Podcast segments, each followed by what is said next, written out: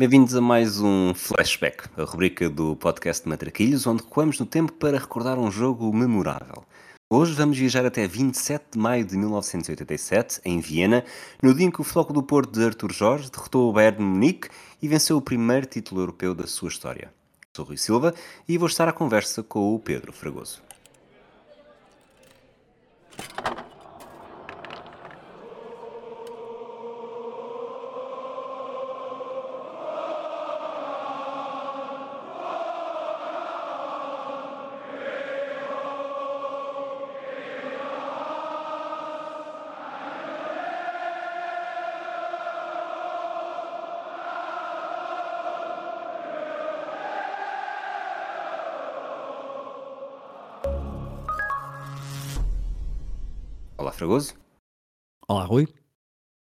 Coisa, lembras de ter visto este jogo em direto?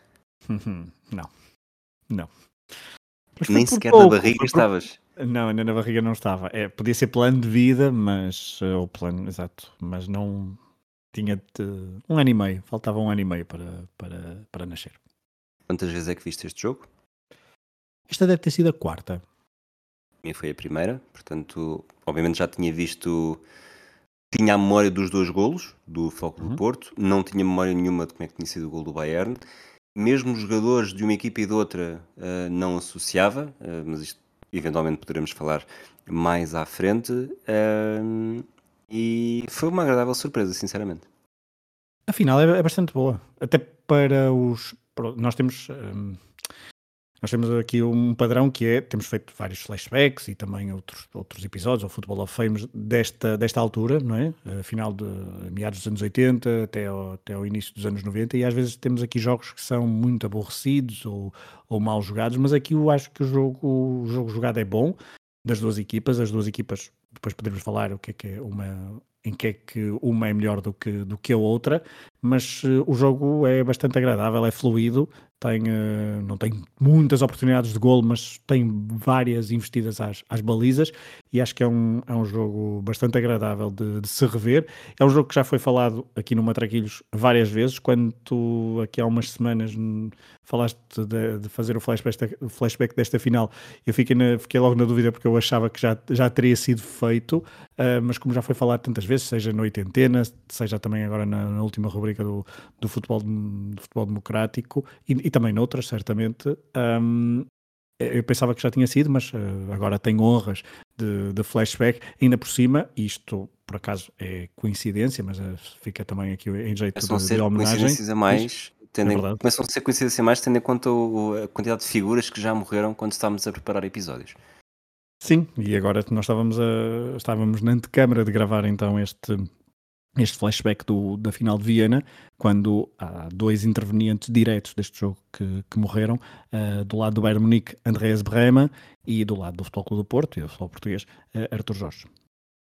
Vamos eh, começar então, começamos com o BI do Futebol do Porto, algo que lá está, como tu disseste, no 80 então já falámos uh, profundamente. Este era um Futebol do Porto que procurava a glória europeia que lhe faltava sob o comando de Pinto Costa, que tinha uh, assumido a presidência cinco anos antes. Tinha perdido a final da, a final da Taça das Taças em 1984, mas desde então tinha somado os primeiros títulos nacionais, um em 85, outro em 86, e chegava a esta competição uh, depois precisamente desse título de 86, que contou com um empurrãozinho num jogo histórico entre o Benfica e o Sporting. É verdade.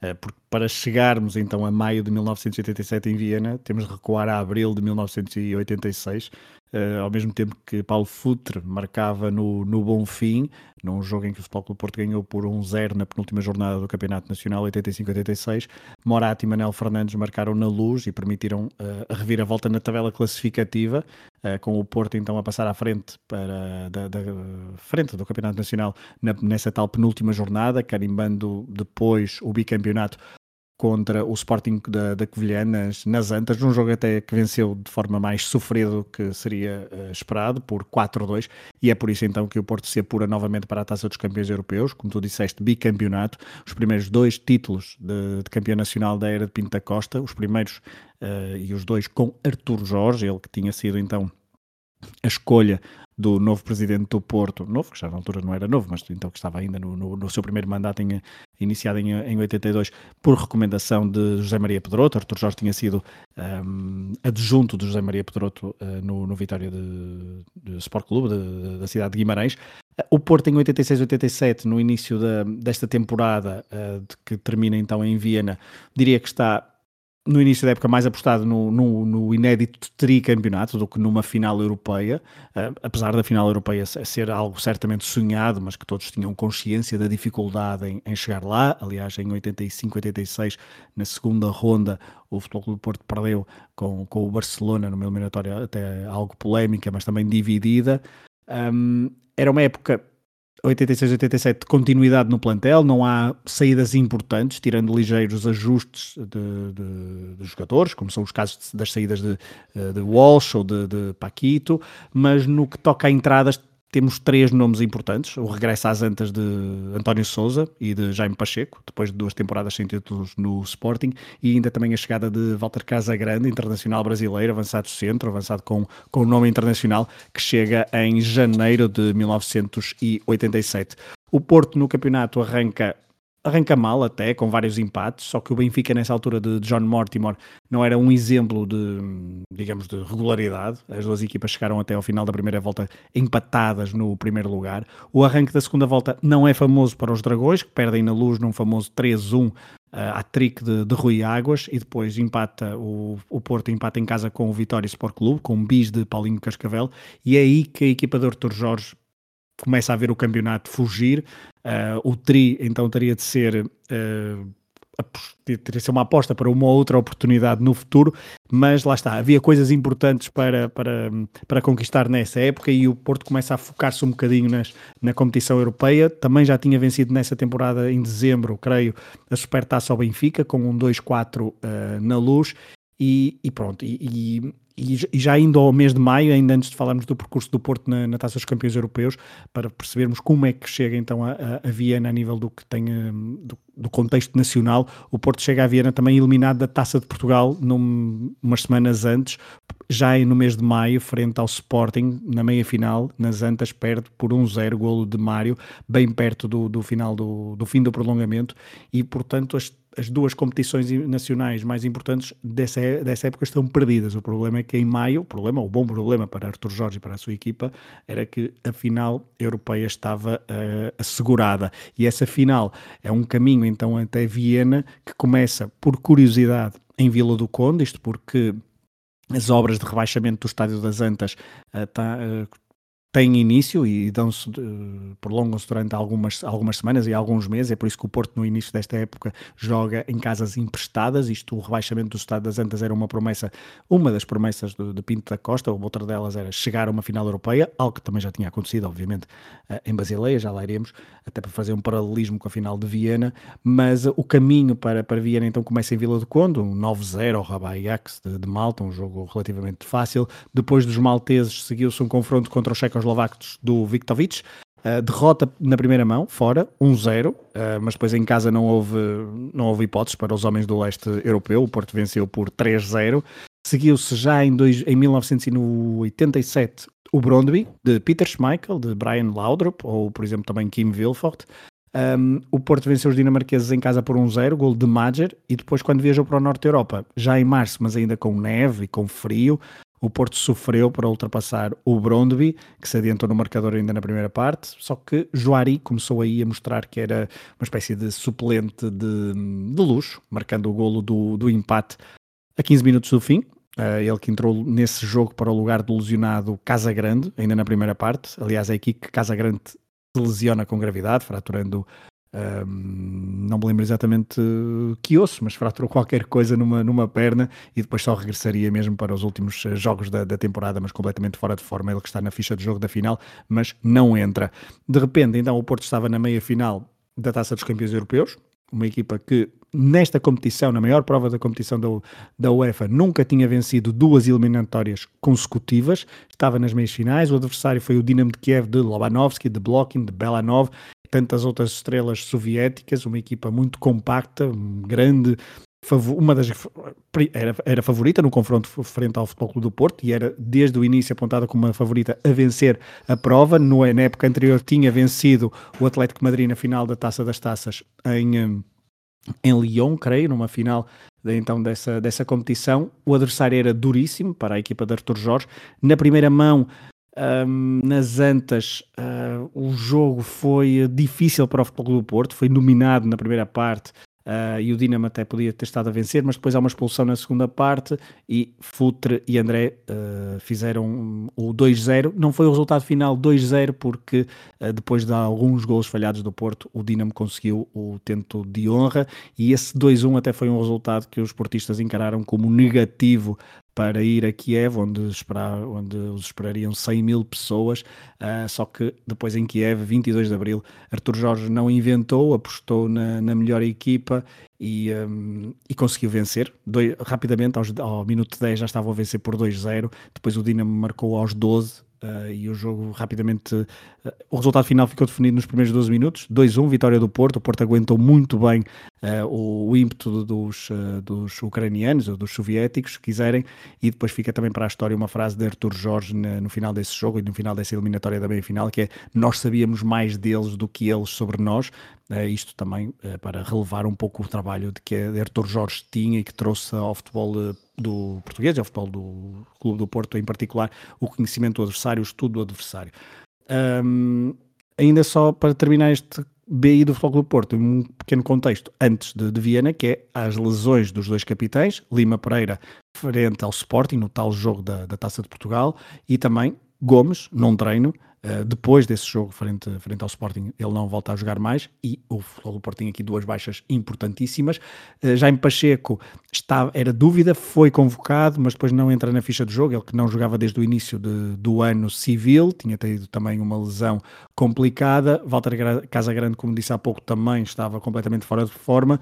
Um, outra, outra curiosidade em relação a esta época do Porto é que Melinar Zic, que é visto como uma grande figura do futebol do Porto desta, desta temporada e desta, desta época, ele não é titular absoluto do, em 86-87, aliás, de, de agosto a dezembro praticamente não faz qualquer jogo, é Zé Beto quem é o titular, mas depois, a partir de janeiro, fevereiro, Melinar Zic assume a titularidade. Um, Augusto Inácio também esteve boa parte da época lesionado, um, e, e, este é mais ou menos o, o, o, cenário que o Porto tem, mas lá está, é uma equipa que já se conhecia há muito tempo, Artur Jorge é um, gostava bastante de mexer na, nos jogadores, os jogadores, alguns deles faziam várias posições, como Eduardo Luiz, que às vezes jogava à esquerda, outras vezes jogava à central. Um, os próprios jogadores do meio campo também eram bastante plásticos, digamos assim, e, e, pronto, e era, um, era uma equipa que, que foi, foi para, para Viena com um discurso bastante diferente da final de, de Basileia, quando em 84 chegaram à final frente à Juventus da Taça das Taças, o discurso era estamos tão felizes por estar na final, vamos só desfrutar, aqui já não, aqui já foi, vamos eh, para a final para ganhar. Em relação a repetentes para Basileia, no 11, daqui a pouco já falaremos do 11, não esquecer que está João Pinto, Eduardo Luiz, Souza e Jaime Magalhães. Ou seja, eh, três anos depois ainda há uma certa continuidade, apesar de, nessa altura, ainda não haver Artur Jorge no banco. Quando o Bayern de Munique chega a esta edição da Taça dos Campeões Europeus, depois de ter conquistado também o bicampeonato eh, com dobradinha na temporada anterior, mas nessa época de 85-86, na Taça dos Campeões Europeus não foi além dos quartos de final, acabando eliminado pelos belgas do Anderlecht. O treinador era Udo Lattek, um homem que já tinha passado pelo Bayern no início da década de 70, já falámos dele aqui no Football of Fame, porque era ele o treinador na Taça dos Campeões Europeus conquistada em 74, não está nos outros dois títulos. O seu prestígio europeu nas provas da UEFA era grande, também já tinha vencido a Taça UEFA com o Borussia de Mönchengladbach em 1979 e a Taça das Taças com o Barcelona em 1982. Aqui em Munique queria mesmo voltar a trazer a glória europeia para o Bayern. O Bayern já tinha perdido a final de 82 com o Aston Villa. O Dolatek estava a fazer a sua última temporada no Bayern e ia acabar por conquistar o tricampeonato alemão da RFA, com apenas uma derrota em casa, com o Leverkusen por 3-0.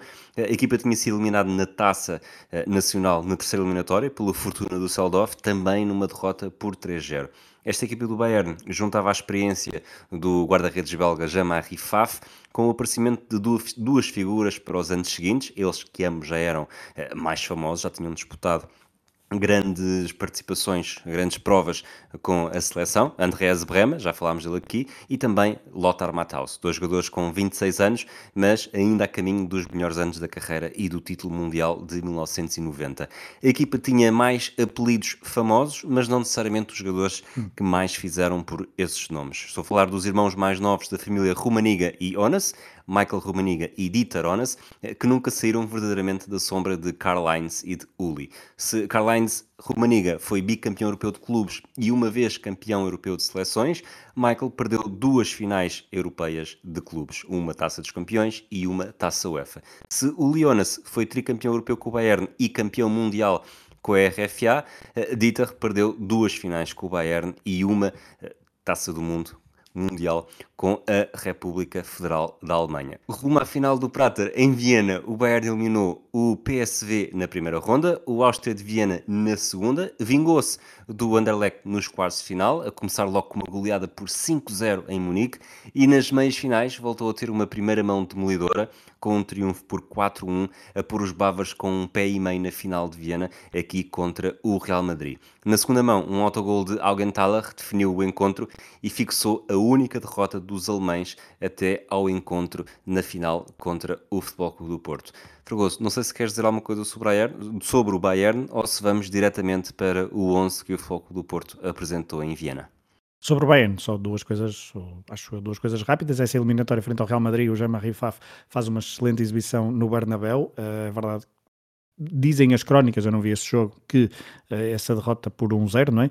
Um, ehm, na, na, segunda mão poderia ter sido uma derrota bem mais expressiva. É, e na altura Real Madrid e Bayern Munique também foi considerada uma, uma espécie de final antecipada e em relação ao Bayern Munique, tu falaste de facto, era esse, esse o ponto dos irmãos, é, é engraçado que é uma espécie de Unas e Romaniga da Wish, mas não é não é, não é bem assim, porque também estamos a falar de, de, de avançados, quer o Dieter, quer o Michael, um, bastante, bastante dotados com essas infelicidades uh, que tu foste, foste dizendo, mas isto para também dizer um ano depois então da final, praticamente um ano depois da, da, da, RFA perder na final, temos aqui quantos nomes que estiveram nessa, nessa final? Eu creio que quatro ou cinco. Uh, portanto, Andreas Brema, uh, Norbert Eder, Lothar Matthaus, uh, o Dieter Ornas também entra nessa final e acho que é isso. Portanto, estamos a falar de um Bayern com 10 alemães, um belga, mas com pode, pode parecer nomes ainda assim não, não, não os nomes tão fortes, mas uh, estamos a falar ainda de uma equipa bastante coesa.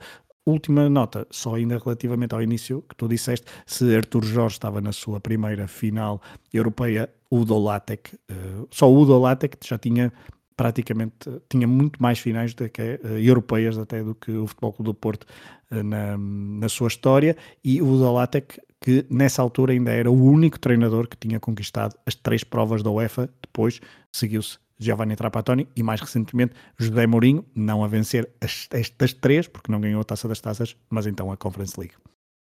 Vamos então à equipa inicial do Futebol Clube do Porto, que eu diria que à primeira vista há um jogador que cai mais no esquecimento hum. do que os outros, até porque foi o jogador que depois não joga os 45 minutos decisivos, mas passo-te a palavra.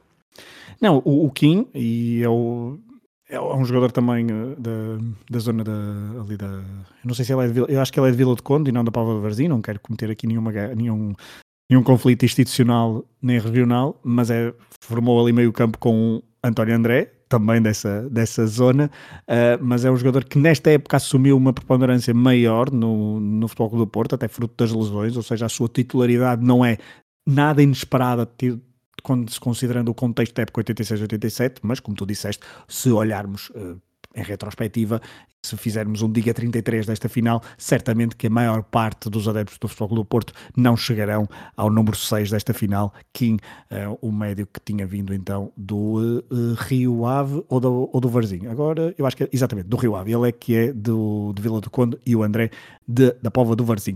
Mas olhando para o 11, uh, Milinares e que na baliza, um guarda-redes polaco experiente, um, com bastante cotação até europeia, que nessa época, como disse há pouco, não fez a época toda, mas desde fevereiro que assumiu a titularidade, relegando Zé Beto para, para o banco. Depois à direita, João Pinto, à esquerda, Augusto Inácio, dupla de centrais, Eduardo Luiz pela direita, Celso, brasileiro, pela esquerda. No meio campo, Kim e António André mais centrais, Jaime Magalhães um pouco mais pela direita, uh, Madger e, e, um bocadinho mais pela esquerda, António Souza também ali no meio campo e depois Futre muito na frente. Isto porque Isto na segunda parte o panorama vai mudar bastante de figura, mas na primeira parte o Porto apresentou-se praticamente com um 4-5-1, deixando muitas vezes, ou praticamente sempre, uh, Paulo Futre sozinho na frente, não havia Gomes, não havia Casa Grande, Arthur Jorge optou por não apostar em nenhum avançado fixo, um, nem o próprio Joari, que poderia ser o jogador mais parecido ao avançado da área que havia, foi a opção para o 11 titular e, portanto, Futre foi deixado um bocadinho ao abandono, mas o Porto sempre que podia, sempre que tinha a bola uh, e apostando sempre nos contra-ataques rápidos, uh, desdobrava-se, quer com Jaime Magalhães, quer com Souza, quer com, com, o tentar o apoio a Paulo Futre, que era e foi, durante a primeira parte, o homem mais avançado no terreno para o 11 do Bayern. Eh, Jean-Marie Pfaff na baliza, uma defesa com Winkelhofer, uh, Nachtwey, o primeiro alemão de leste a disputar uma final da Taça dos Campeões Europeus, Eder, uh, Fluger na esquerda, um meio campo com Hansi Flick, ele que foi uns bons anos mais tarde conquistou a Liga dos Campeões com o Bayern, Lothar Matthaus e Andreas Bremen, no ataque dois nomes que já falámos, Michael Rumaniga e Dieter Onas, e também mais à esquerda Ludwig Kogel. Entrando no, no jogo em si, eu diria que há aqui um, um, um, algo que se começa a reparar demasiado cedo, ou bastante cedo, que é uma das imagens deste jogo, é a forma como a cal uh, das marcações uh, se levantava cada vez que a bola passava por lá, ou mesmo os cruzadores passavam por lá. É uma das. Nunca tinha visto esta final, lá está, mas é uma das imagens de marca para mim que durante todo o jogo, uh, não só no círculo do. no meio do terreno, mas também nas áreas, foi acontecendo muitas vezes e foi talvez dos, dos momentos que não são do jogo em si aquele que me chama mais a atenção. Sim, claramente. É bola em, em praticamente todo, todo o terreno, ou seja, não era só um sítio onde, onde, podia ser, onde podia ser isso mais, mais visível, mas não, em todo o terreno a cal estava, levantava uh, onde a bola tocasse, o que era bom para determinados lances, até para saber se a bola saía ou, ou se ainda estava jogável ou não, mas, mas não deixa de ser curioso esse, esse pormenor. Outro pormenor, depois se calhar mais à frente falaremos do, mas é bem mais perto do final, Otávio Machado completamente fora do, do sítio. Olhando para jogadas do encontro em si, uh, percebe-se desde muito cedo que, que Paulo Futre vai ser uma dor de cabeça uh, para os defesas alemães e, e, se calhar estamos a falar de 87, maio de 87, e o primeiro momento que para mim é de destaque é, é Paulo Futre a imitar uma jogada que tinha ficado imortalizada em 86, apesar de não ter dado gol e de ser muito longe da baliza. Sim, eu também tenho aqui, ao minuto 3, futre com a mão, mas aqui o árbitro viu e eu pus aqui primeira inspiração maradoniana de futre no jogo. A segunda será já na, na segunda parte. Mas, eh, mas o jogo começa, até começa melhor para o Bayern Munique, com logo um cruzamento na esquerda de, de Kogel, que será claramente o jogador mais ativo do Bayern Munique em toda, em toda a partida, número 11, canhoto, sempre muito mais descaído para, para a esquerda no, no terreno, uh, ele que centrou e o cabeceamento de Dieter Ronas ao, ao lado, um, e olhando já para, para, para, toda a primeira parte, só para contextualizar aqui, eu acho que há um, há um jogo antes do gol do Bayern e há, um, uma, há uma primeira parte antes do gol do Bayern e há uma primeira parte depois do gol do Bayern. E olhando para esta primeira parte antes do gol do Bayern, diria que é um jogo uh, bem disputado, em que o Porto obviamente está bastante mais recuado no terreno, sempre a tentar partir para o contra-ataque, com Futre a tentar dar cabo da cabeça dos, dos, uh, dos defesas uh, alemães, um, em que o Porto tenta sair com muitas vezes com até alguma qualidade, com muito toque de bola, muito rápido o jogo. O Porto, quando consegue associar-se, consegue progredir no terreno de forma rápida e bastante com, com muita qualidade de posse de bola. Uh, falta sempre um bocadinho assim na, na zona de finalização, mas tem dois ou três momentos uh, interessantes, seja uh, uma bola pela esquerda em que há um grande passo do Manger para, para o Fultro, que depois tentou o remate que é interceptado, há um, até uma boa tentativa do Jaime Magalhães ainda logo no, nos primeiros 5, 6 minutos, uh, quando é travada em falta quando se preparava para, para isolar. O Porto uh, baixa as linhas propositadamente, tenta os ataques rápidos, um, e permite que o Bayern tenha mais posse de bola, maior controle do jogo, na maior parte do, do tempo, nestes primeiros 25 minutos da primeira parte, se quisermos. Uh, tem dois ou três remates uh, interessantes o Bayern, nomeadamente um remate do, do, do Lothar Matthaus, uh, é num livre direto, sim, com o Mlinarzik a defender de forma, de forma segura, mas diria que o jogo até ao gol do Bayern é relativamente equilibrado. Equilibrado e sem grandes oportunidades, um pouco como, como foste dizendo. Há bons gestos aqui e ali. Uh, Futre, uh, sobretudo em destaque no, no, lado do Fogo do Porto. Do lado do Bayern, muito mais uh, coletivo, lá está, o coletivo uhum. alemão. Mas e depois no gol, o golo aos 25 minutos, que é mais ou menos a meio da primeira parte, bem a separar, como tu disseste, é, acaba por ser uma infelicidade do, do Linar Zic e do Jaime Magalhães, um, um bocado de infelicidade repartida, um lançamento lateral do lado esquerdo, mais ou menos no enfiamento da área, uh, Fluger, e Jaime Magalhães, que estava uh, a recuar depois de ter um, tentado ficar ali em cima da linha onde Fluger ia fazer o lançamento lateral, estava a recuar, cabeceou, fez o corte uh, um pouco desequilibrado e apanhou Linar Zic a meio, a meio caminho e a bola acaba por sobrar para, para Kogel, que cabeceia sem Mlinarzik na baliza uh, e o polaco não conseguiu, não conseguiu garantir a defesa e é um golo que acaba por ser um golo trapalhão e ao mesmo tempo um golo que eu sinto muito muito à guarda-redes português, ou pelo menos do ah. futebol português, eh, quando éramos mais novos. Sim, isso claramente. Eu acho que o Mlinarzik tem aqui a única falha durante a partida. Ele está seguríssimo em vários cruzamentos ao longo dos 90 minutos, uh, muito seguro mesmo. Um, mas aqui ele está, não sei, nervoso. É que mesmo que o, que, o, que o Jaime Magalhães não toque na bola, ele está muito mal posicionado. Uh, e Até porque, mesmo... desculpa, o próprio lançamento lateral parece-me que foi não foi exatamente aquilo que ele queria fazer, porque é, um, é realmente é um lançamento lateral longo, mas a bola praticamente não sobe, vai Exato, quase é em linha reta ao nível do, de onde sai das mãos. E isso acaba, acaba por surpreender o Linar Zico, porque mesmo que o Jaime Magalhães não tivesse cortado, a bola nunca seria necessariamente para as mãos do Linar Zico e seria sempre apanhada ali um bocadinho em contrapé, uh, podendo acontecer, mesmo sem o toque de Jaime Magalhães, podendo acontecer um, um deslize uh, idêntico e o Mlinarzik, em defesa dele, eu acho que ele estaria preparado para um lançamento longo, porque o Bayern Munique, até esse momento, já tinha feito, já tinha tido pelo menos dois lançamentos, um à direita e outro à esquerda, eh, desse género, em que colocavam a bola, lançamento longo na área. E, portanto, eu acho que ele estaria à espera desse, desse lançamento, de uma bola mais bombeada, eh, mas a bola não vai bombeada e depois há o, o toque do, do, Jaime Magalhães, a bola refletir um pouco para o meio da, da área, para o coração da área, um bocadinho de skate para a esquerda assim, e o Kogel bastante oportuno fez o cabeceou e depois até o próprio gesto técnico da defesa do Melinarzik é, é bastante infantil ou amador porque não parece que não se lança muito aquilo é, é, é bastante trapalhão e eu percebo essa tua analogia do, do guarda-redes português. Uh, mas pronto, mas lá está, era uma jogada treinada do, do coletivo alemão, treinada hum, o, o, lançamento, aquilo depois acabou por, por correr bem. E, e a partir daqui o Bayern Munique cresceu na partida, ganhou muita confiança eu acho que aqui os jogadores portugueses os jogadores portugueses, os jogadores do, do, da equipa portuguesa sentiram muito, sentiram muito este golo porque um, se até aí estava, o jogo estava relativamente repartido, com o Porto muitas vezes a tentar sair rápido para o ataque e a conseguir uh, pormenores interessantes por parte principalmente de Futre e também Mager, a partir daí o Porto baixou uh, o nível de jogo e o Bayern de Munique começou a controlar mais, ter bastante posse de bola e tem também depois uh, até uma boa, um, bom, um bom lance para fazer o segundo gol falar do minuto 39, uh, Matthaus rasga a defesa do Foco do Porto com uma, uma bola entre, entre os defesas, entre Romaniga na área, remata cruzado na passada, ao lado da baliza de Linar Zic, mas de facto, uh, olhando para o que aconteceu depois do gol do Bayern, eventualmente temos aqui dois, duas entradas para vermelho, uma de Romaniga sobre Futra, outra de Jaime Magalhães sobre Matthaus, e ataque, falando de ataque do Foco do Porto, só mesmo já no tempo de compensação da primeira parte, um livre, mais um livre para Celso bater.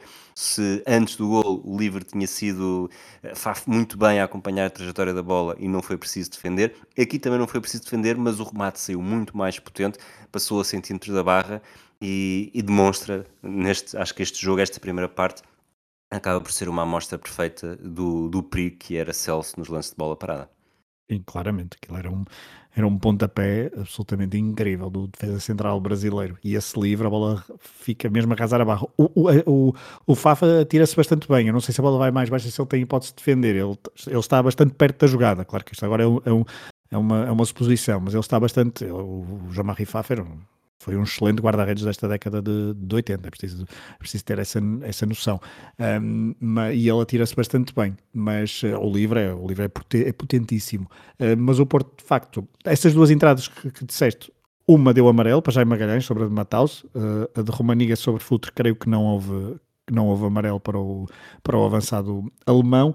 Uh, e aqui, pronto, nesta, o, o, Porto estava a precisar do intervalo e depois vem aqui o célebre, nos últimos dias tem-se falado muito sobre isso por causa da, da morte de, de Artur Jorge e da célebre palestra que, que deu no, nos balneários do Prater, um, porque um, a primeira parte do Futebol do Porto depois do gol foi bastante abaixo daquilo que seria expectável do, desta, desta equipa e Artur Jorge são relatos que não, não foram muito falados agora, mas que já são relatos de, quer do, dos jogadores logo no, no, no pós-partida, nos, nos, dias a seguir à, conquista de, da final de Viena, quer depois sempre que há efemérides e sempre que há reportagens, sempre tem havido reportagens sobre, esta, sobre este jogo, falam os jogadores os intervenientes dessa célebre eh, palestra de Artur Jorge, em que disse qualquer coisa como vocês têm 45 minutos para, para entrar na história, obviamente com mais, com mais, com mais conteúdo, mas foi algo que, e Futre sempre disse que tinha sido a melhor palestra que, que, que ouviu, claro que estamos...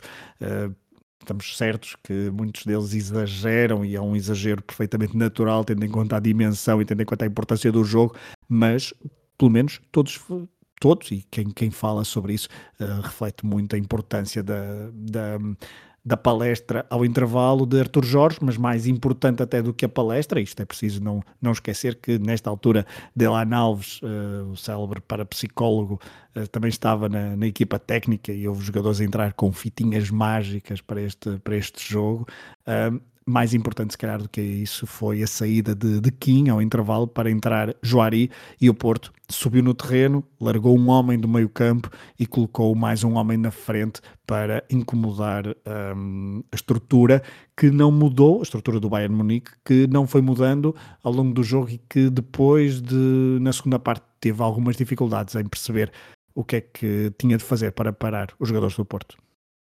Acho que o Arthur Jorge, esta alteração do, do Arthur Jorge acaba por ser tão ou mais importante do que o, o discurso moralizador, porque ao retirar o Kim uh, faz eh, baixar também o António Souza e percebe-se logo a partir do início da segunda parte que o Souza a jogar uh, da esquerda do meio campo para a frente uhum. ganha mais espaço e, e, começa a desequilibrar a partir daí. Portanto, o Bayern foi recuou e recuou também porque o Futebol Clube do Porto o obrigou a isso.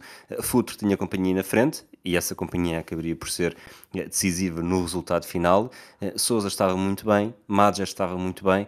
Ehm, a equipa do Futebol Clube do Porto começou, não senti aqui nada do que, do que sobretudo na década de 90, Sim. que foi quando, quando nós começámos a ver futebol, que havia muito aquela do jogar-se bem contra os alemães, mas depois não conseguir nada, ou mesmo jogar bem nas competições europeias, mas depois haver sempre alguma coisa que falhava. Aqui não houve, a equipa do Futebol Clube do Porto agigantou-se, o Bayern, não sei até que ponto é que também não estava com, com fantasmas do passado, e mesmo de finais perdidas com a RFA, a final perdida de 82 com o Aston Villa, também aí eh, claramente como favorito, mas a acabar a ser surpreendido, e aqui o Foco do Porto acaba por partir para uma segunda parte de 45 minutos excelentes, 45 minutos em que o Bayern raramente conseguiu criar perigo ou sequer ameaçar que ia criar perigo, e um Futebol do Porto que, não tendo necessariamente criado muito perigo, era uma equipa que estava uh, a dar espetáculo, que estava com, com lances de, hum, rendilhados eh, bastante, bastante interessantes e eventualmente já vamos falar disso também no lance do, do empate, mas era um foco do Porto que mostrava que não estava lá apenas para, para jogar a final e desfrutar como em 1984 com a Juventus, mas aqui queria claramente ser campeão europeu. Sim, essa, essa substituição do Arthur Jorge é reveladora disso. Eu acho que o Bayern de Munique não entra assim tão mal na primeira, na, no início da segunda parte. O jogo, uh, nos primeiros 10 minutos, é, é, é, volta a ser taco a taco, uh, até diria até aquele pedido de penalti de, do lance do, do, João Pinto sobre o Kogel, um lance, vamos dizer, duvidoso, mas que é, em 2024 posso dizer que é aceitável por parte do, do árbitro. Um, mas aí o Porto já está a rematar mais, já está mais perto da área. Essa posição do Souza é muito importante a partir da esquerda. Ele tem depois ali uma, o, o Winkelhofer uh, começa aí a sentir o que é que seria esta segunda parte. Ainda ao Souza troca-lhe troca as voltas e faz uma, um cruzamento uh, que depois sobra para a entrada da área onde o Madger remata de primeira, mas por cima. O Porto está, está a rematar mais nesta altura, está mais perto da, da baliza de Jamarri Faf. Um, e a verdade é que o, o, a saída do o Kim na primeira parte não tinha estado no jogo, a não ser marcar Uh, jogadores do, do Bayern de Munique e agora, agora sim o Porto estava, tinha mais um homem na frente com o Joari mais perto de Futre e, não sei se concordas, eu acho que esta equipa do Porto era uma equipa muito plástica. Eh, os jogadores apareciam praticamente todos em várias posições. O Madger aparecia na direita, na esquerda, no centro, o Futre a mesma coisa, o Souza é verdade mais encostado à esquerda, mas também, e o Jaime Magalhães também apareciam de um lado e do outro. Era uma equipa mesmo muito desconcertante e, e diria muito difícil de marcar para a estrutura uh, e na por cima tão fixa, se calhar, do, do, e rígida por parte do, dos germânicos. Sabes que às vezes o, a história é sempre contada pelos vencedores. E, mas tentando excluir isso, e obviamente que eu vi este jogo sabendo perfeitamente que o Futebol do Porto ia ganhar, eu, mesmo nos 11, no início, eu pensei, tenho que fazer esta pergunta ao Fragoso quando estivermos a gravar, que é, olhando para os 11, quem é que te parece que é a melhor equipa? E obviamente no lado temos o Mataus e o Brema, eh, e, isso, e mais o Jamar e Faf. Eh, só esses três jogadores já, já deixam muita marca. Mas olhando para o jogo, e o que aconteceu durante o jogo, e mesmo a capacidade técnica de vários jogadores, eu saí completamente convencido e nesta altura ainda o Bayern estava a ganhar e já achava isso que o Futebol do Porto tinha muito mais equipa e, e mesmo qualidade técnica era superior àquilo que os alemães, pelo menos neste jogo, estavam a demonstrar. Sim, não tenho dúvidas sobre isso. Um, o, o Winkelhofer, se quisermos ir por posição por posição, quer dizer, o João Pinto não foi um tratado de defesa direito, mas não fica a dever ao, ao Winkelhofer. Um, os defesas centrais, quer dizer, eh, ok, o Eduardo Luiz e o Celso também não são os melhores centrais da história do Futebol do Porto, mas os outros também não o são de parte do, do Bayern Munique. E depois do meio campo para a frente, aí é que uh, eu acho que o Futebol do Porto ainda ganha mais, apesar de termos Matthaus e, e Brema. Uh, mas vamos, dizer, Sousa... vamos fazer de outra forma, vamos fazer um 11 ideal uh, com base nos jogadores das duas equipas. Faf na baliza? Sim. Friamundo na defesa? Desculpa. Uh, Faf na baliza, a defesa. Bom, aqui depois acaba por entrar o. Nós temos aqui algum viés nacional, né? porque nós conhecemos muito melhor João Pinto, eh, os defesas do Porto. Sim, é verdade João que falta. Pinto, e, e, nós não dissemos, falta o Genthaler, não é? Nesta equipa. Ah, sim. Disse sobretudo João Pinto, porque é aquele que depois já se prolongou mais durante os anos claro. 90 e que me lembro de ter visto jogar. Mas olhando para o, para o quarteto, vamos, vamos dizer assim, olhando para o quarteto do Foco do Porto e para o quarteto do Bayern, uh, não me chocava que pelo menos fosse dois de um e dois do outro. Sim, claramente. E se quiser, mas se quisermos ser mais rigoroso, podemos pôr ainda o Andrés Brema a defesa esquerda, puxar, puxar para, para a defesa esquerda e pôr mais homens do meio campo do, do Futebol do Porto, eh, percebes? Portanto, eu diria até um Jamarri Faf, um João Pinto, um, um, um Andrés Brema do lado esquerdo, um, dou de barato Norbert Eder e uh, Eduardo Luiz, ou o próprio Celso, fico na dúvida. Entre, entre o... bola parada. Exatamente. Se não fizermos isso, se não recuarmos o Brema, eh, eu diria que o meio campo seria uh, Matheus Brema e António Souza, Kim e André aqui ficam de fora. Sim. Madger e Futre tinham lugar uh, direto, acho que Jaime Magalhães uh, talvez não ficasse. Talvez não ficasse, o... talvez não ficasse, mas o próprio hum, Uh, tu, tu puseste o Souza. Puxo, puxo. puxo. E atenção, e ainda vai entrar o Frasco. Que o Frasco. Sim, o frasco, é, o frasco sim. Que é um, é um grandíssimo jogador. Uh, que tinha, falámos falámos disso no, no flashback do, da final de 84 das, das taças. Neste jogo não demonstra tanto, mas sim. Mas sim. E era um jogador que já estava aqui numa fase diferente da carreira, não é? Eh, mas que já tinha estado com evidência, por exemplo, também no Euro 84, ao serviço da seleção portuguesa, e que não fica nada atrás de um Hansi Flick da vida, se quisermos, ou de um, uh, ou de um, ou de um Kogel. Portanto, quer dizer, uh, eu concordo com essa tua, com essa tua percepção. Não é, apesar do Bayern na altura ser muito favorito, e, e na altura rezam as crónicas, diretores, jogadores, até o próprio Franz Beckenbauer, que na altura era selecionador uh, alemão, uh, dizia que o Bayern Munique ia vencer isto uh, com maior ou menor dificuldade, mas se calhar com maior facilidade do que o que eles esperariam.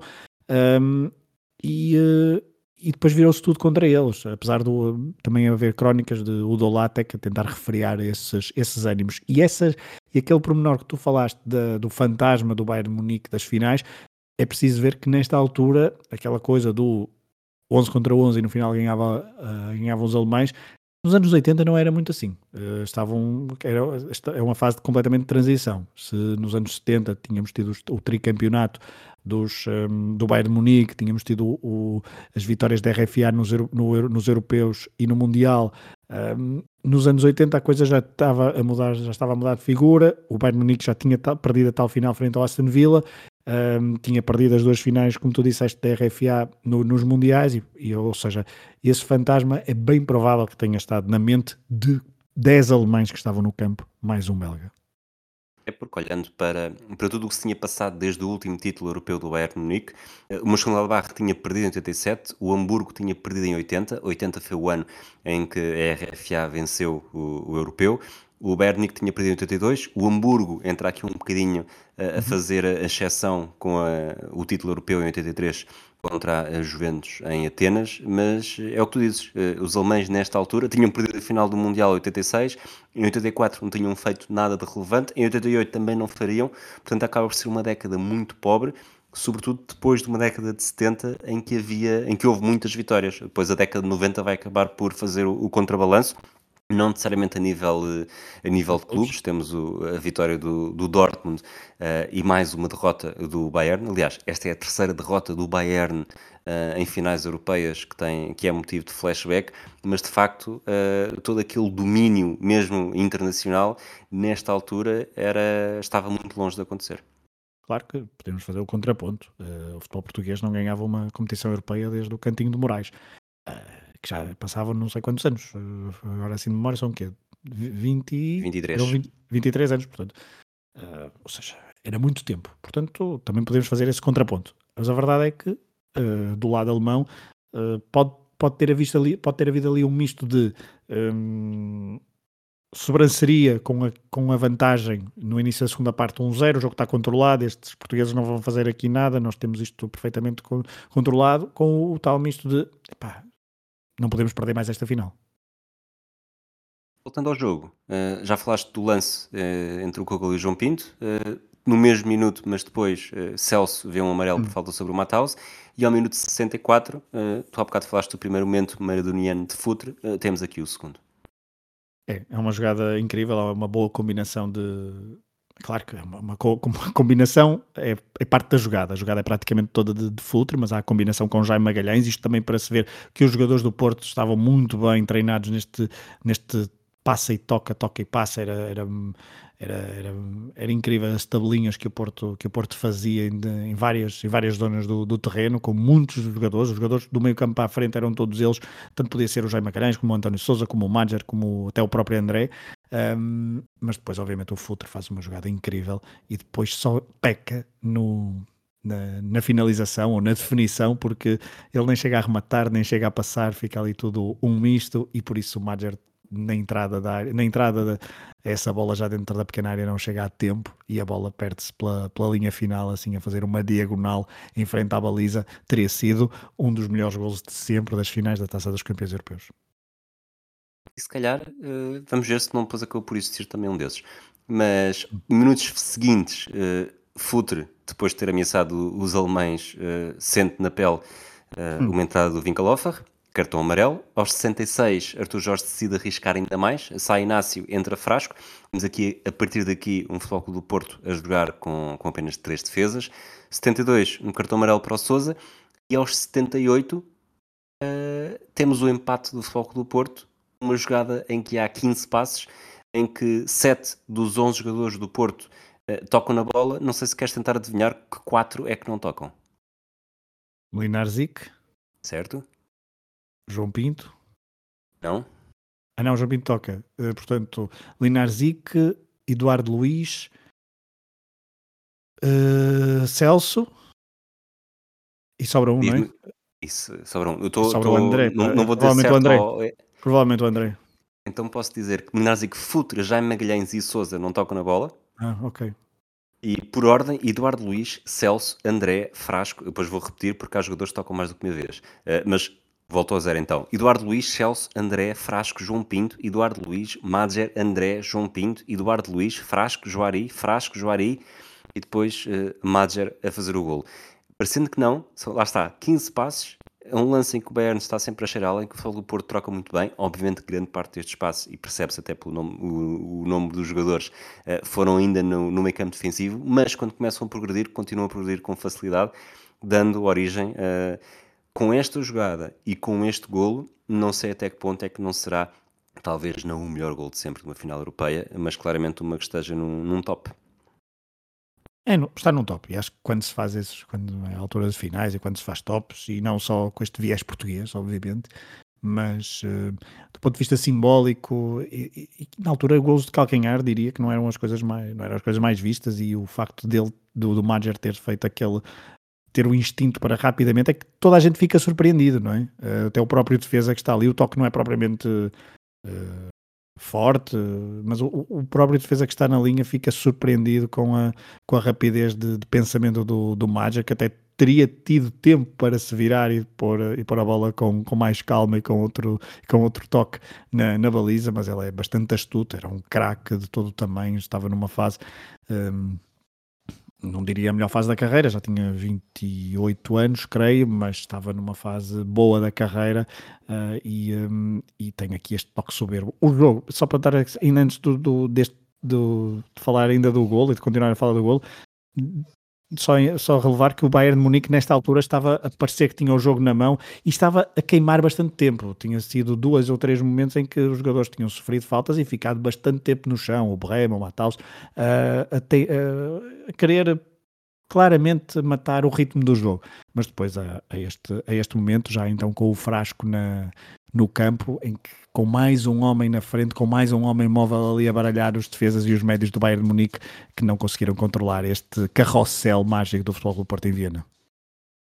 Madger, que sai uh, tocado destes festejos, fica em dificuldades fora do relevado, ainda durante algum tempo, a ser assistido por dois nomes que marcam também a nossa infância, Domingos Gomes, médico, e Rodolfo Moura, fisioterapeuta, e quando finalmente regressa ao campo é para fazer estragos e não são estragos quaisquer.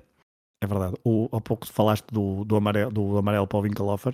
Na primeira, eh, no início da segunda parte, o Winkelhofer levou o nó do, do Souza. Depois, ele tem um amarelo depois de sofrer um nó do Futre, mas faltava o um nó decisivo para partir eh, os rins uh, de forma completa. E o, o Madger, ele, ele está na, na linha lateral, junto ao banco do Futebol do Porto, a receber assistência. Então, ele entra, isto hum, o segundo gol, este lance é menos de dois minutos, cerca de dois minutos depois então do, do gol de calcanhar, eh, ele volta a entrar, o Porto tem ali um, um, minuto, um minuto e meio a jogar com, com menos um, há um lançamento creio que do Celso para, para ele e, um, e ele pega na bola e vai por ali fora e com, com campo livre na passada dá um nó de só com, só com a ginga da, com a, com a ginga da, da anca, o Winkelhofer uh, põe a bola à frente, vai buscar com o pé esquerdo e já pressionado por outro, pelo segundo defesa do, do Bayern Munique, faz o cruzamento.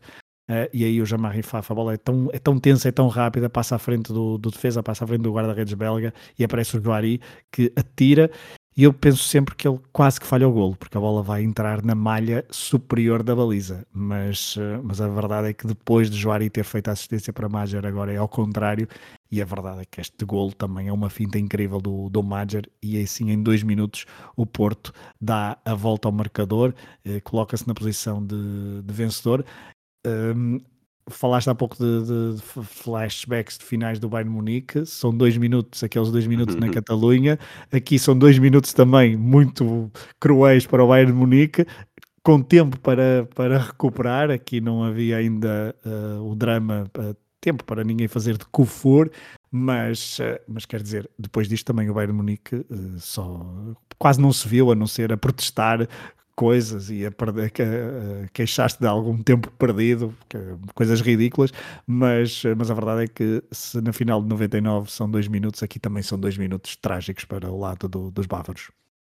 Este gol foi aos 80. O que aconteceu depois dos 80? Uma substituição no Bayern, entrou o Lars Lunda, saiu Hansi Flick. Hansi Flick foi o jogador que viu que assistiu de frente ao calcanhar do, do Madja. Exato. Depois, aos 83, o jogo, tu disseste, falaste em, em coisas ridículas dos alemães queixarem-se da perda de tempo, mas de facto, André, que nesta altura já era um jogador, não com a mesma experiência, obviamente, dos anos 90, mas já um jogador com muita experiência, também ficou caído no relvado, deixar passar o seu tempo, uh, acalmar as coisas. Acredito que os jogadores do Porto também tivessem num período muito mais adrenalina a correr no sangue. Eu falava das verdade... ridículas, desculpa, era quando eles, o que tinha a bola para aí há um segundo na mão e eles já ah, estavam a, a queixar-se, mas, mas pronto, era mais isso. Mas ainda assim, olhando para o que se passou depois do gol do Porto, uh, eu diria que até o lance esteve mais perto de haver perigo ao gol numa das balizas uh, foi quando o Futuro esteve perto de se isolar. Aliás, ele tecnicamente isolou-se, não conseguiu controlar a bola e o, o Faf saiu bem da baliza e corta, corta para fora. Isto aos 85. Uh, eh, de resto, e sobretudo no ataque do Bayern, mesmo que o Bayern se tivesse aproximado do, do meio campo ofensivo, não houve necessariamente ali aquele momento do aflitivo que, que tanto associamos ao futebol português, uma vez mais. É verdade, o Porto, eu, eu pensava isso, eu até tinha essa ideia ao rever este jogo, eu achava que o Porto teria estado muito mais recuado nestes últimos uh, eh, 10 minutos de jogo Uh, mas não, uh, já não me lembrava desse lance do Futre quando, quando revia para este, o jogo para, para este episódio, mas teria, o, aqui o Jamar Rifaf está, está muito bem, tem muito mérito na, na saída rápida do, do, dos postes. Uh, depois também há um cruzamento do Souza para um cabeceamento ao lado do Joari ainda, creio que por volta do minuto 88, por aí, mas o, o Bayern Munique não criou assim um, não criou perigo, e o Porto, a verdade é que não esteve nervoso a defender atrás, e, e aqui o André já fazia de, de, quarto ou de segundo central, ou de quarto defesa, Uh, o Frasco também estava mais, mais recuado. E aqui, é aqui nestes minutos que se vê o Otávio Machado uh, já por trás do, do banco do Bayern Munique, junto à defesa do Porto, portanto, quem está a ver o jogo na, na, perspectiva da câmara, o Porto está a defender com a baliza do lado direito, então tem o Otávio Machado ali a dar indicações para os jogadores se ajustarem certamente para os últimos minutos, tendo em conta depois então as, as duas substituições, e as duas permitidas nesta altura por lei, que o Arthur Jorge tinha feito, uh, duas substituições bastante arriscadas de, de ataque, era preciso, adaptar, era preciso reajustar um pouco ali e o Otávio Machado andava ali, o Otávio Otávio Machado, nesta altura, uh, para quem o conhece do, dos anos mais recentes, não, quase nem o reconhece, que ele estava ali ainda magríssimo, pequenino, que ele nunca foi grande, não é? Mas uh, nesta, hoje em dia já é bastante grande, até noutro, noutro tipo de circunferências, mas nessa altura era bastante magro e bastante ágil, e ele andava ali aos saltos a explicar o que, é que, o que é que os jogadores tinham, tinham de fazer, mas a verdade é que então o Bayern Munique, até final, praticamente não criou, não, não criou perigo. Vamos acabar o jogo então e aproveito para te fazer aqui uma pergunta mais uh, pessoal. Há bocado perguntei-te, na brincadeira, se te lembravas de ter visto este jogo. Obviamente que não. Eu também não me lembro.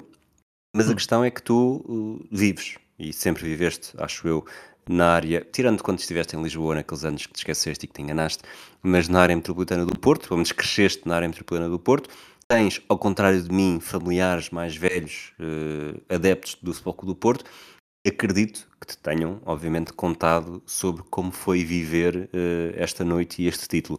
Há alguma coisa que tenha, fi tenha ficado gravado na memória? Hum, olha, tenho. A mais, a mais a que me recordo mais é o facto de, por exemplo, o meu pai, que nunca foi.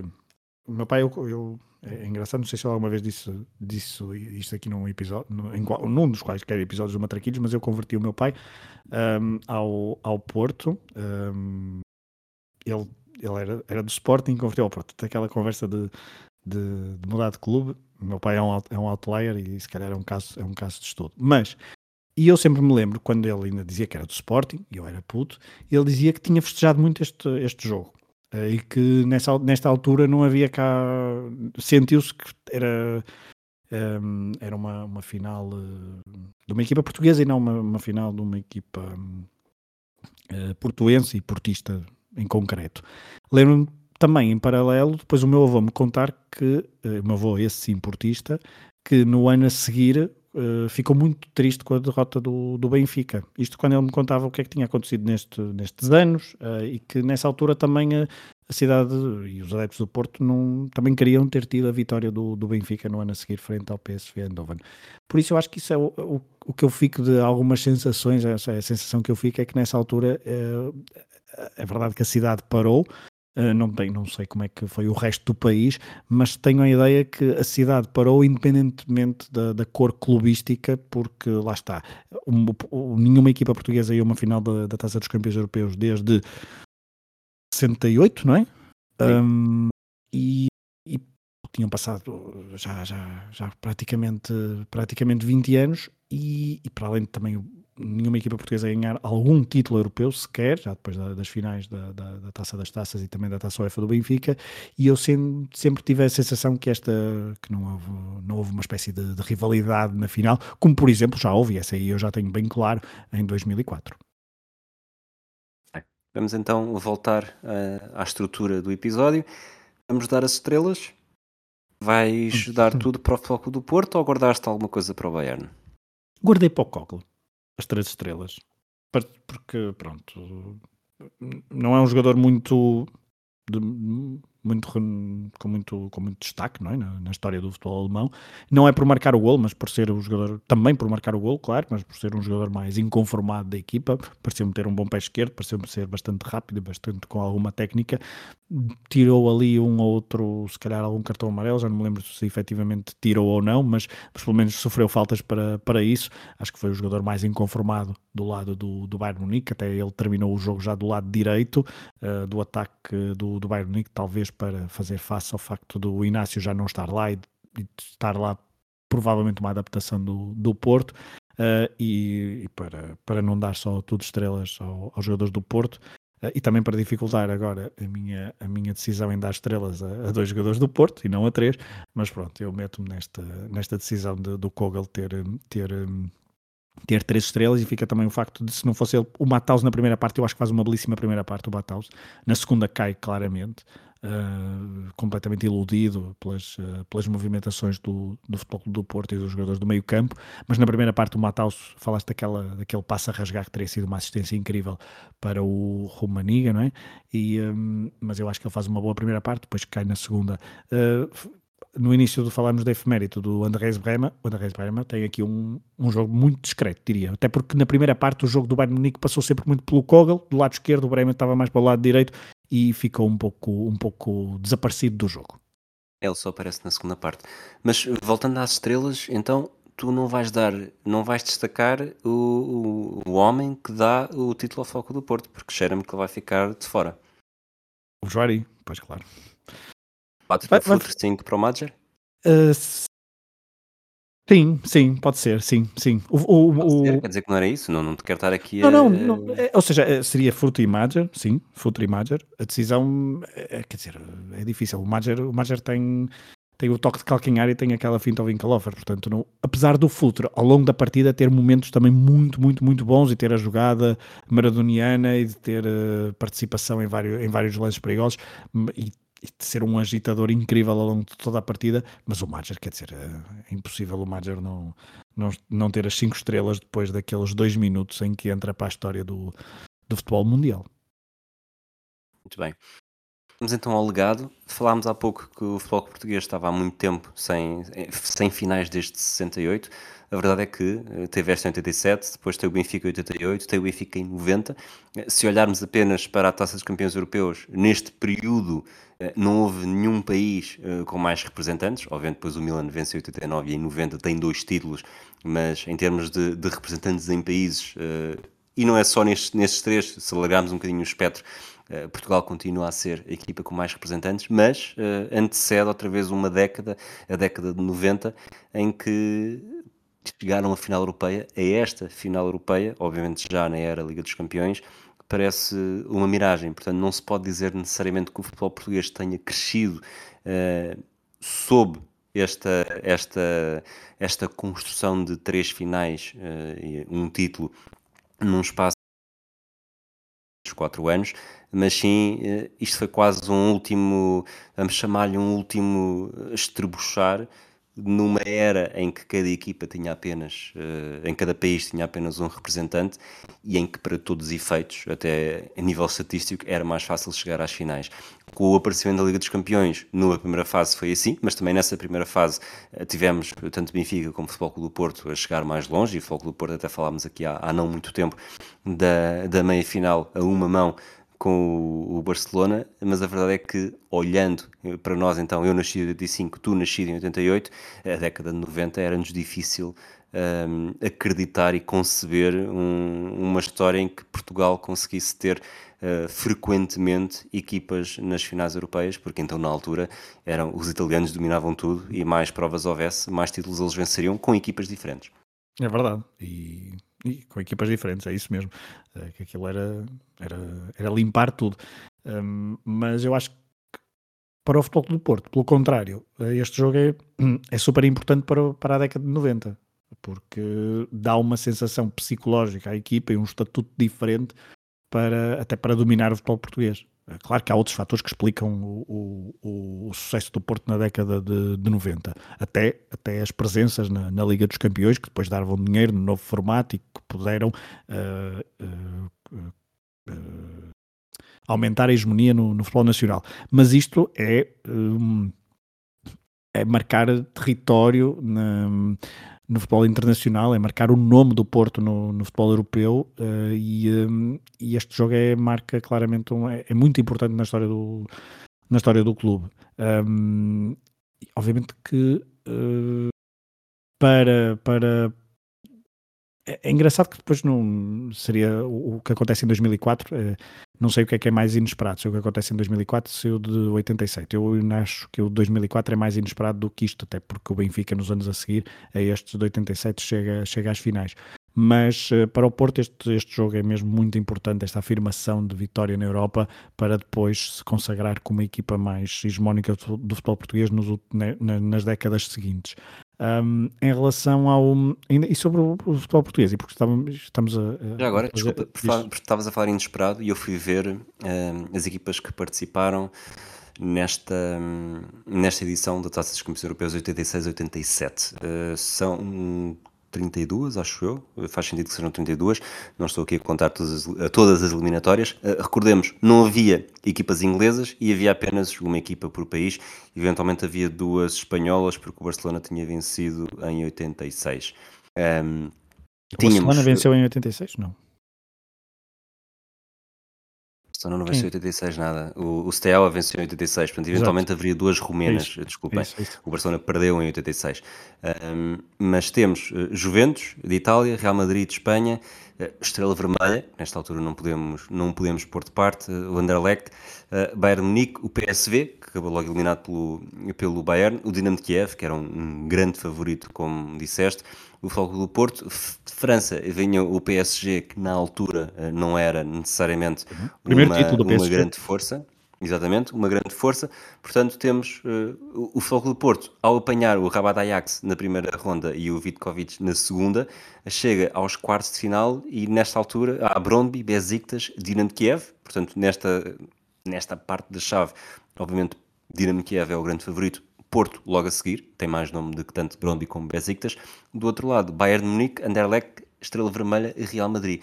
Portanto, pode não ser necessariamente, falando com, comparativamente com 2004, eh, pode não ser necessariamente provável, olhando para este menu e achar que o Futebol do Porto uh, vai estar entre os favoritos, mas a verdade é que com um sorteio assim e com apenas um representante uh, por grande federação, é muito uhum. mais fácil do que em 2004, quando, eu não sei se em 2004 já havia três, eh, três equipas por país, mas mesmo que seja apenas duas, eh, mesmo que seja apenas duas, já é completamente diferente e, sobretudo, quando o dinheiro da Liga dos Campeões já tinha claramente cavado ali um fosso entre Exato. os principais países da Europa e os restantes.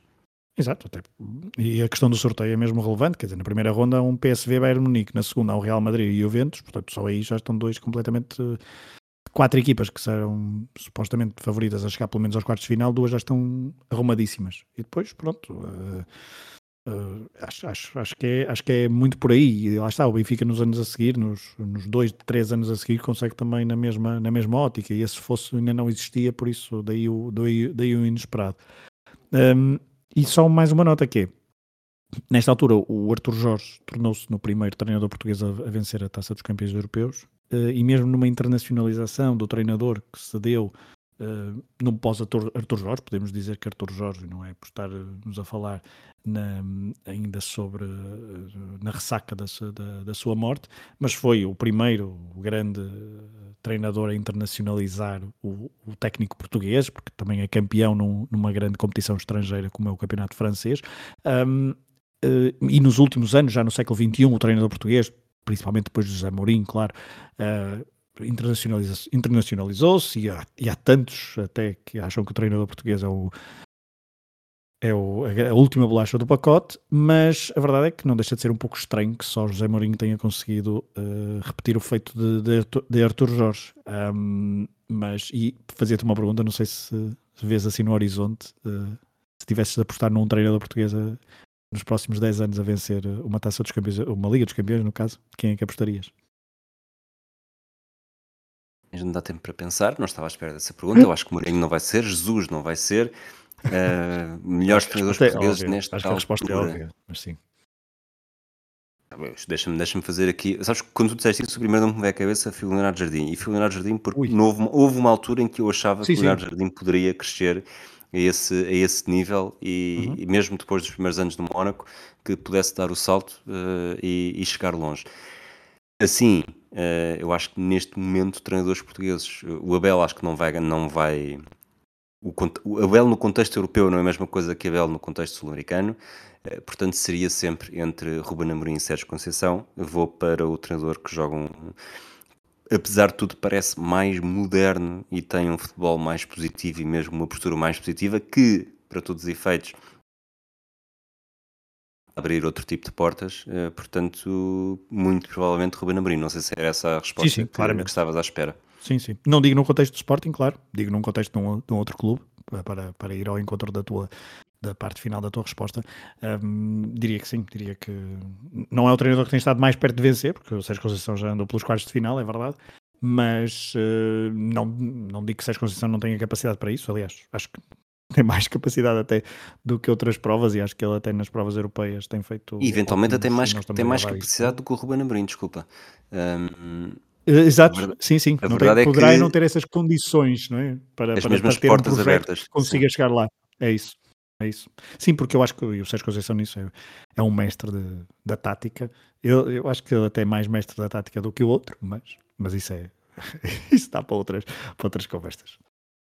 Mais alguma coisa sobre o legado?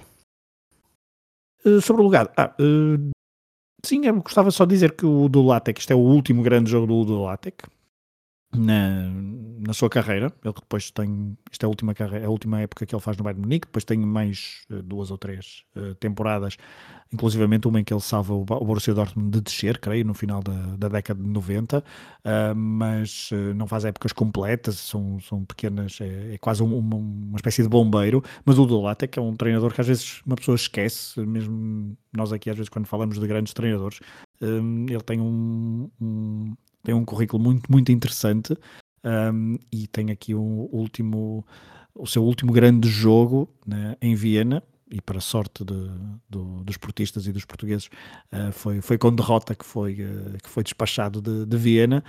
Um, há até uma imagem curiosa dele na, primeira, na segunda parte, já bastante furioso a corrigir, a corrigir indicações do, uh, do dos seus jogadores.